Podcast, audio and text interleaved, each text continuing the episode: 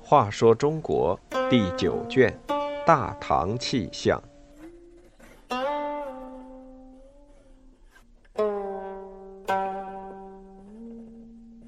二十六，闲话仁寿宫。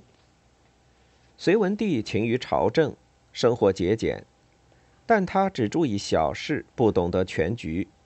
隋朝的大乱，其实在他统治时就已经种下了祸根。仁寿宫是隋文帝的夏宫，位于长安西面的齐州。开皇十三年（公元五百九十三年），已经五十三岁的文帝到齐州，发现那里山水宜人，是个歇下的好去处，于是下令在齐州北面建造一座行宫，后来取名叫仁寿宫。修建仁寿宫的任务交给了杨素。开皇十五年，仁寿宫竣工，隋文帝派宰相高炯前去验收。高炯回来报告说，宫殿过于奢华。隋文帝一向节俭，对杨素的大手大脚很不高兴。杨素得知了消息，惶恐不安。堂妹夫封德仪是个会出鬼点子的人，他叫杨素去走独孤皇后的后门。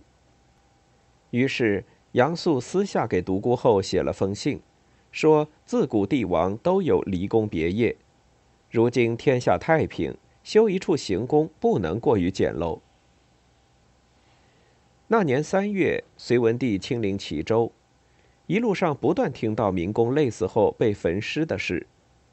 到了仁寿宫，见宫殿金碧辉煌，更是火冒三丈。他大骂杨素不惜名利。把离宫雕饰装潢的如此豪华，让老百姓怨恨皇上。杨素不知如何是好，还是封德仪沉得住气，悄悄对杨素说：“月宫不许担忧，皇后看了定有重赏。”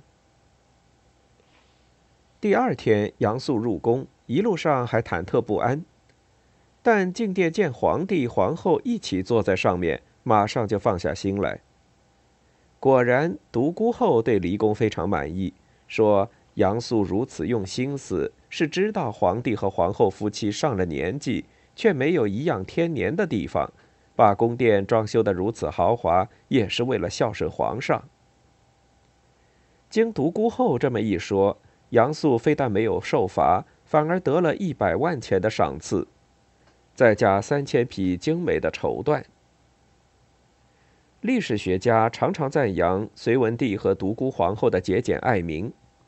就在仁寿宫建成的前一年，关中出现大旱灾，接着京城又发生地震，农民颗粒无收，只能以豆屑杂糠充饥。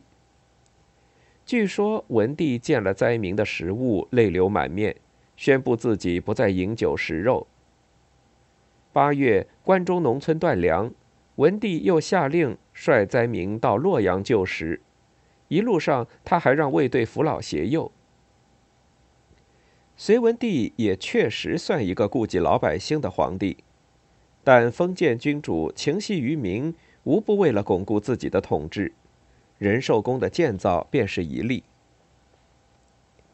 隋文帝执政二十余年，为人严肃，不苟言笑，令行禁止，说话很有威力。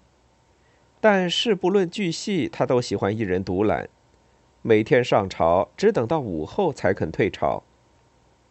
文帝生活节俭，不是宴会或者参加祭祀，每顿只吃一个荤菜。平时乘的马车和其他御用物品，用到破旧才肯更换。后宫嫔妃宫女穿的也是浆洗多次的衣服。受皇宫简朴作风的影响。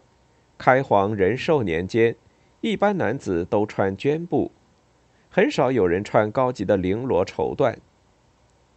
佩戴的饰物也都是铜铁骨角制品，没有人用黄金美玉装饰。